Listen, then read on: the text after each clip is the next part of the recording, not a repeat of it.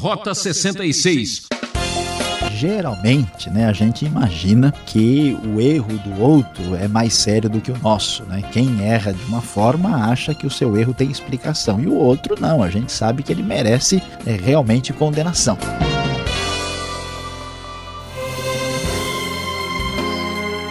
Ouvinte a série Profetas do Antigo Testamento, só aqui no Rota 66. Está de volta mais uma vez com o livro do profeta Ezequiel.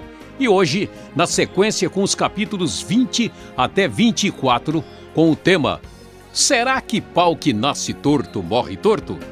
O professor Luiz Saião escolheu esse assunto para mostrar que o pecado pode levar as pessoas a um comportamento autodestruidor por que será que muitas vezes insistimos no erro, no vício, no egoísmo e não admitimos que precisamos de ajuda?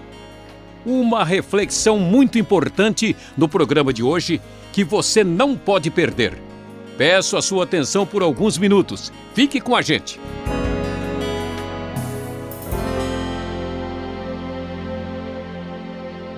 Muitas vezes, quando vemos alguém ou alguma situação que pensamos não ter mais jeito ou não ter mais solução, nós muitas vezes repetimos este ditado popular muito conhecido que pau que nasce torto morre torto, ou seja, não há condições de consertar ou de corrigir aquela situação. Pois é, quando nós começamos a ler Ezequiel capítulo 20, a impressão é que temos do texto é exatamente essa. Porque Deus começa a apresentar por meio de Ezequiel uma queixa, uma reclamação contra o povo de Judá, contra aqui chamado o povo de Israel. Por quê? Porque o comportamento da nação de Israel está muito complicado, está contra todo tudo aquilo que Deus sempre ensinou à nação. Por isso virá o julgamento divino sobre eles, por isso chegará o momento de ir para o exílio. No entanto, o que, que Deus vai dizer? que isto não é nenhuma novidade. Faz tempo que o povo se comporta assim. Desde quando isto acontece? Pois é, Deus vai dizer, ó, desde os tempos antigos. Tudo começou lá no próprio Egito. Diz o texto da NVI, no versículo de número 6 em diante: Naquele dia jurei a eles que eu os tiraria do Egito e os levaria para uma terra que eu havia procurado para eles, terra onde manam leite e mel, a mais linda de todas as terras. E eu lhes disse: Desfaçam-se todos vocês das imagens repugnantes em que vocês puseram seus olhos, e não se contaminem com os ídolos do Egito eu sou o Senhor, o seu Deus. Mas eles se rebelaram contra mim e não quiseram ouvir-me. Pois é, Deus então começa a apresentar a sua reclamação. Este povo não me ouve, não é de agora, já faz tempo. Muito bem, o texto prossegue um pouquinho mais adiante no verso 10, diz o seguinte: Por isso eu os tirei do Egito e os trouxe para o deserto, para o deserto eu lhes dei os meus decretos e lhes tornei conhecidas as minhas leis, pois aquele que lhes obedecer, por elas viverá. Mas, meus queridos ouvintes, imagine só. Depois disso, o que, que acontece? Contudo, diz o verso 13, os israelitas se rebelaram contra mim no deserto. Mas, diz o Senhor no verso 14, por amor do meu nome eu agi evitando que o meu nome fosse profanado aos olhos das nações, à vista das quais eu os havia tirado do Egito.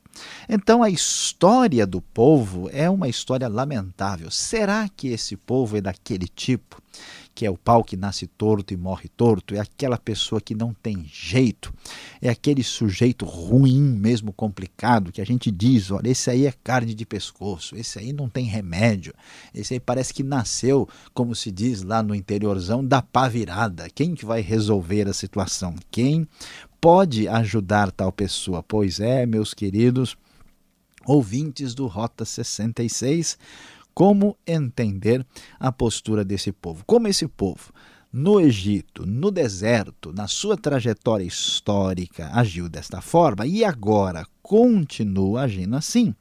Deus certamente tem toda razão em dizer o que ele vai dizer no verso 36. Assim como julguei os seus antepassados no deserto do Egito, também os julgarei. Palavra do soberano, o Senhor. E assim o julgamento divino está estabelecido e veio a atingir a nação de Judá àqueles que aqui em Ezequiel são chamados de povo de Israel. O texto bíblico prossegue e mais uma vez vai anunciar o julgamento divino sobre a nação, falando de maneira parabólica, de maneira figurada, contra a floresta da terra do Negueb, que está no sul, que será incendiada, mais uma maneira do texto anunciar o julgamento que haveria de chegar. E que julgamento é este que está para chegar? Vamos nos lembrar, não podemos nos esquecer, que este julgamento é, com toda certeza, o julgamento que estava caindo ali da parte da Babilônia contra o Reino do Sul. O começo do capítulo 20 nos dá aí uma data clara da mensagem de Ezequiel, o décimo dia do quinto mês do sétimo ano, o que indica uma data no mês de agosto de 591 a.C., bem próximo já da invasão babilônica na cidade de Jerusalém. E então prosseguindo nesta apresentação da condenação desses filhos rebeldes que parecem não mudar, capítulo 21 vai falar sobre o juízo mandado pela Babilônia, que é a espada de Deus. Então, Deus ordena que Ezequiel vire o rosto contra Jerusalém e pregue contra o santuário, profetizando contra Israel. Ele então estaria gemendo e anunciando que uma espada fiada e, e, muito polida, como diz o verso 9, estaria chegando. Ezequiel até é convidado por Deus a traçar as duas estradas que a espada do rei da Babilônia deveria seguir partindo da Babilônia até chegar à cidade de Jerusalém. E o texto bíblico é claro que Deus está de fato muito aborrecido, pois ele haveria de derramar a ira sobre a nação, como vemos no verso 31. Soprar a sua ira impetuosa, eles seriam entregues nas mãos dos homens brutais, acostumados à destruição, que é o que acontece durante a invasão dos babilônios em Jerusalém.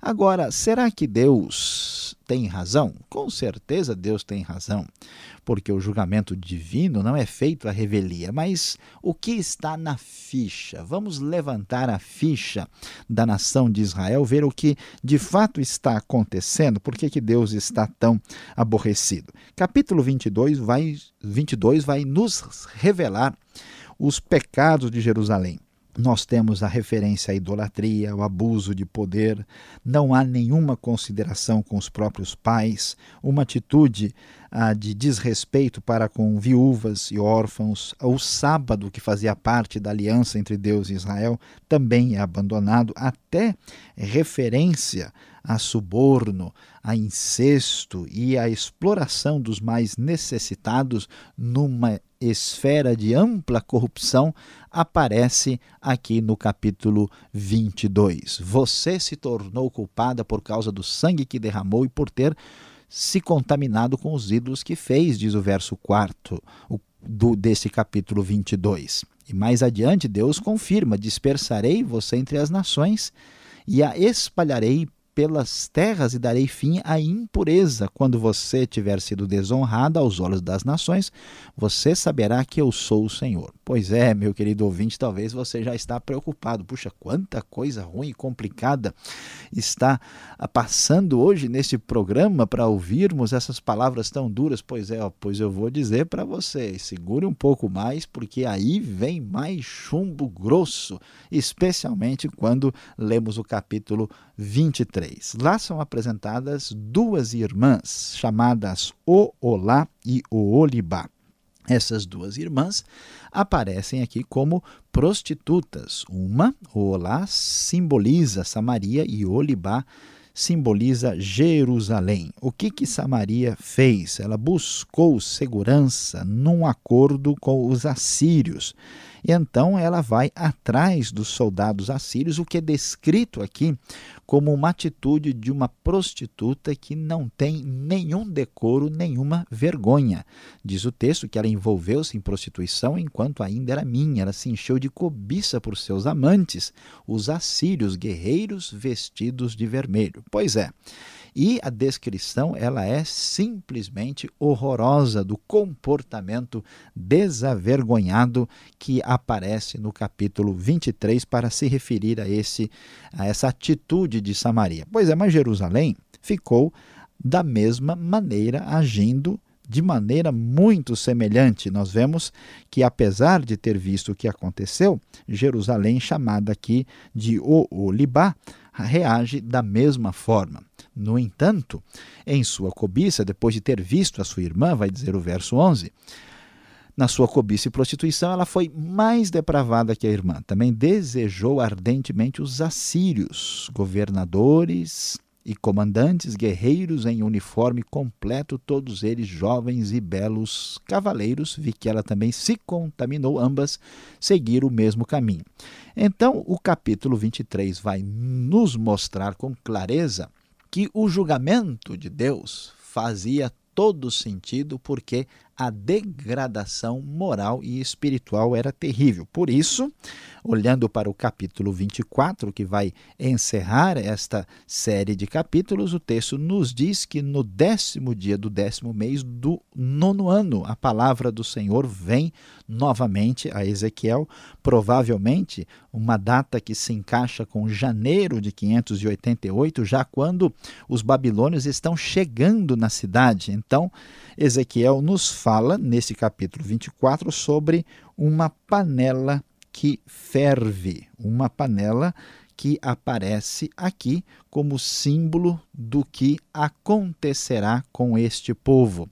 Esta panela anuncia o juízo, né? a panela que está esquentando é como que quem cozinha a própria carne deste povo que vive em tal situação de desobediência. E fechando esse capítulo com muita dor e tristeza, Deus ainda diz para Ezequiel para que o povo entenda a seriedade. Quando a esposa de Ezequiel morre, ele não tem licença nem para chorar e lamentar, como era costume na antiguidade, porque ele deveria ensinar ao povo que nem valeria a pena gemer e prantear pelos mortos, porque o juízo divino, o castigo certamente haveria de chegar. Pois é, meus queridos, depois de escutar e ver tudo isso, será que a gente haveria de concordar no final que pau que nasce torto morre torto? Será que não tem jeito? Será que é, é assim mesmo?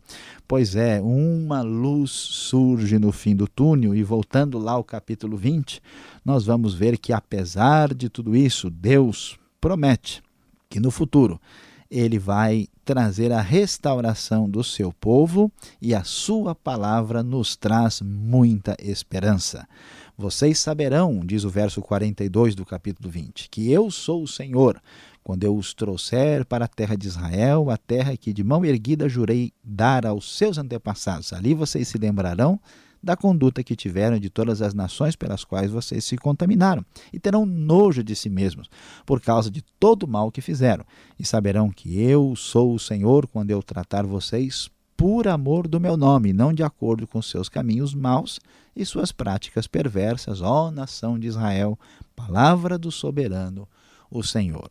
Portanto, meus queridos, a grande verdade é que não importa até onde uma pessoa possa ir, mesmo assim, a graça e a misericórdia de Deus ainda mantém esperança para o futuro. O povo chegou ao cúmulo do absurdo do, da mais degradante conduta. Mas Deus diz: por amor do meu nome e não de acordo com seus caminhos, eu vou tratar vocês com bondade no futuro.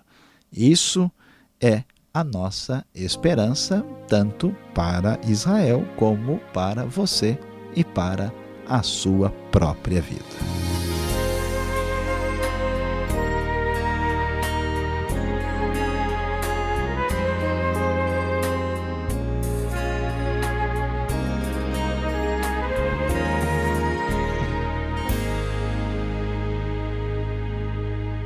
O professor Luiz Saião volta já. Este é o Rota 66, o caminho para entender o ensino teológico dos 66 livros da Bíblia. Esta é a série Profetas do Antigo Testamento explorando o livro de Ezequiel. Tema de hoje: Será que pau que nasce torto morre torto?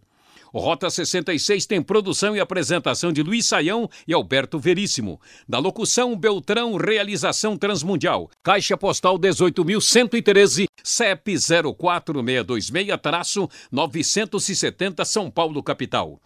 Continue com as explicações objetivas com perguntas e respostas.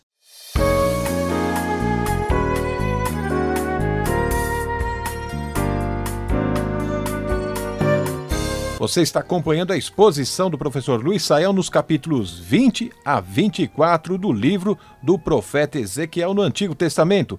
Chega mais perto, pegue o lápis e o papel, vamos em frente.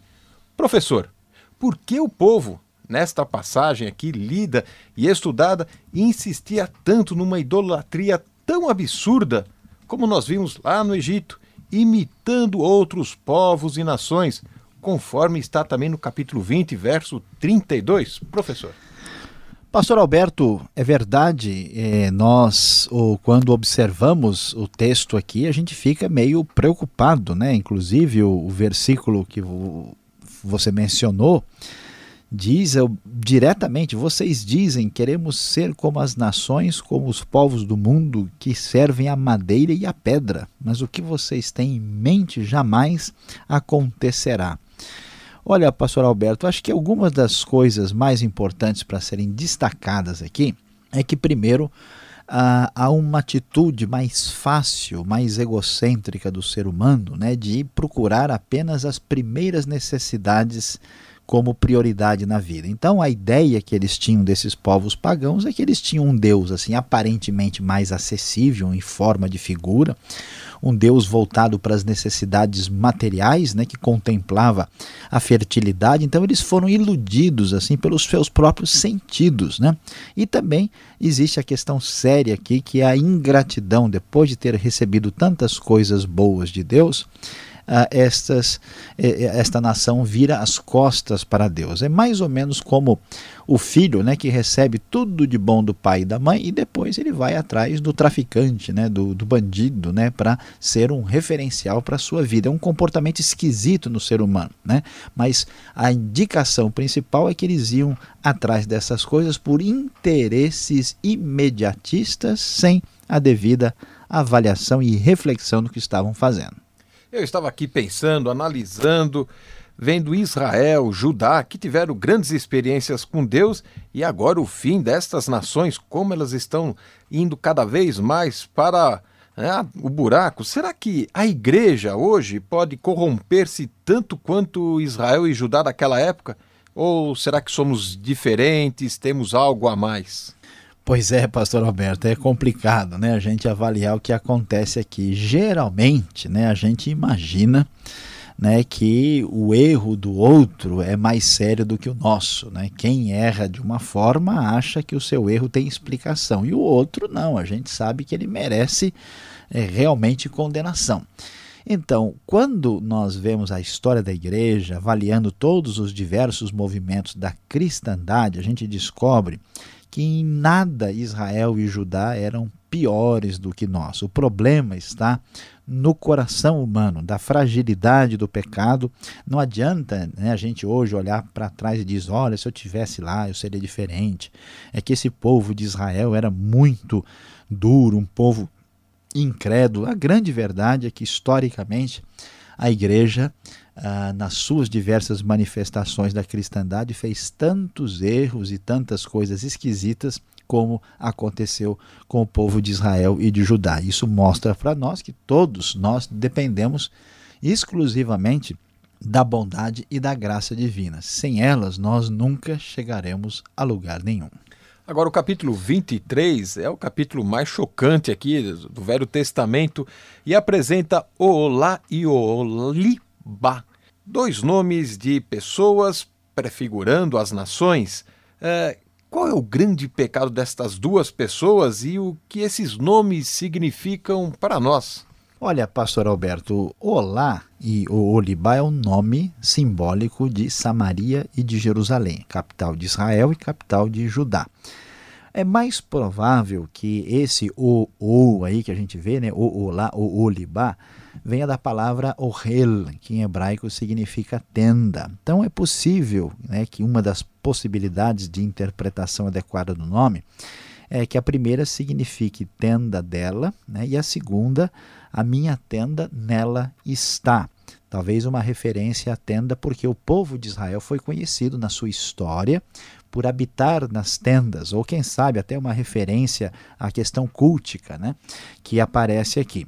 A descrição ela é muito forte. Quando a gente lê Ezequiel 23, há referências à imoralidade assim expressa de maneira detalhada que tem o propósito de chocar. É claro que Ezequiel não pode ser percebido e lido né, como se fosse uh, um material assim de conteúdo erótico, não é essa a finalidade, mas ele descreve né, a prostituição das duas de maneira tão direta para realmente mostrar para o povo o seguinte: veja até onde vocês chegaram. E o problema, na verdade, não é prostituição. O que ele está dizendo é que essa prostituição simboliza a traição do povo ao confiar nos assírios e também nos babilônios e depois ser traído né, pelos, seus, pelos seus amantes. Tanto Olá como Olibá são traídas e acabam aí sendo sofrendo o resultado da sua confiança tola nesses amantes que de nada servem. Então este é o sentido da, das duas irmãs aqui. Agora, o capítulo 24 vai terminar aqui a nossa aula de hoje falando da morte da esposa de Ezequiel, o profeta. Deus não foi duro demais impedindo que Ezequiel chorasse ou fizesse um velório digno, professor? É, pastor Alberto, a gente assusta quando lê o que acontece, mas aqui nós temos que observar duas coisas importantes. Primeiro, Deus não impediu nem proibiu que Ezequiel ficasse triste e que ele no seu coração sofresse pela mulher que ele amava, sua esposa. Tanto é que Deus tem uma sensibilidade ao ponto de dizer que ele perderia o prazer dos seus olhos. Era a maneira como se referiu à sua esposa. No entanto, que Deus impediu que Ezequiel fizesse a lamentação pública, que era algo muito externo, marcado até por bastante choro, e isso sim, porque este momento era um momento marcando uma época já terrível, quando a nação estava sendo invadida e teria que ter a prioridade né, da nação sobre a importância do indivíduo. E a outra coisa que deve ser destacada é que quando alguém está envolvido na obra de Deus, com a dedicação, certamente essa pessoa vai enfrentar dificuldades que são decorrentes né, do seu envolvimento aí de dedicação àquilo que Deus colocou na sua vida. Então, quem está envolvido na obra vai muitas vezes sofrer um pouco mais. E é isso que a gente deve entender na missão específica de Ezequiel. E você que está nos acompanhando está interessado na obra do Senhor, chegue mais perto. Vem agora a conclusão e aplicação desse estudo para você.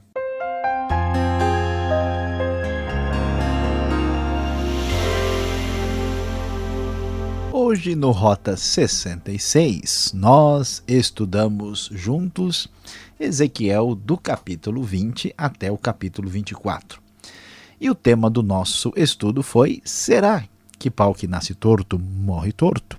Nós vimos como o julgamento divino de fato se aproximava de Judá e de Jerusalém, especialmente de Jerusalém, e que de fato Deus estava muito aborrecido com o seu povo rebelde, cujo comportamento já era antigo. Então nós vemos os detalhes dos pecados de Jerusalém e do julgamento que está chegando e caindo sobre a cidade. Meus queridos, nós vemos por essa descrição e pelo julgamento divino que realmente dar espaço para o pecado, para a maldade na vida é terrível, os resultados são complicados. Mas vimos como Deus, na sua bondade, estende a sua mão prometendo bênção e restauração para o futuro. Então, olhando para a sua vida, para os problemas e dificuldades e para as coisas que você já fez de modo tão equivocado, lembre-se da grande verdade. Saiba que o pecado pode ser fatal, mas o amor divino traz restauração total.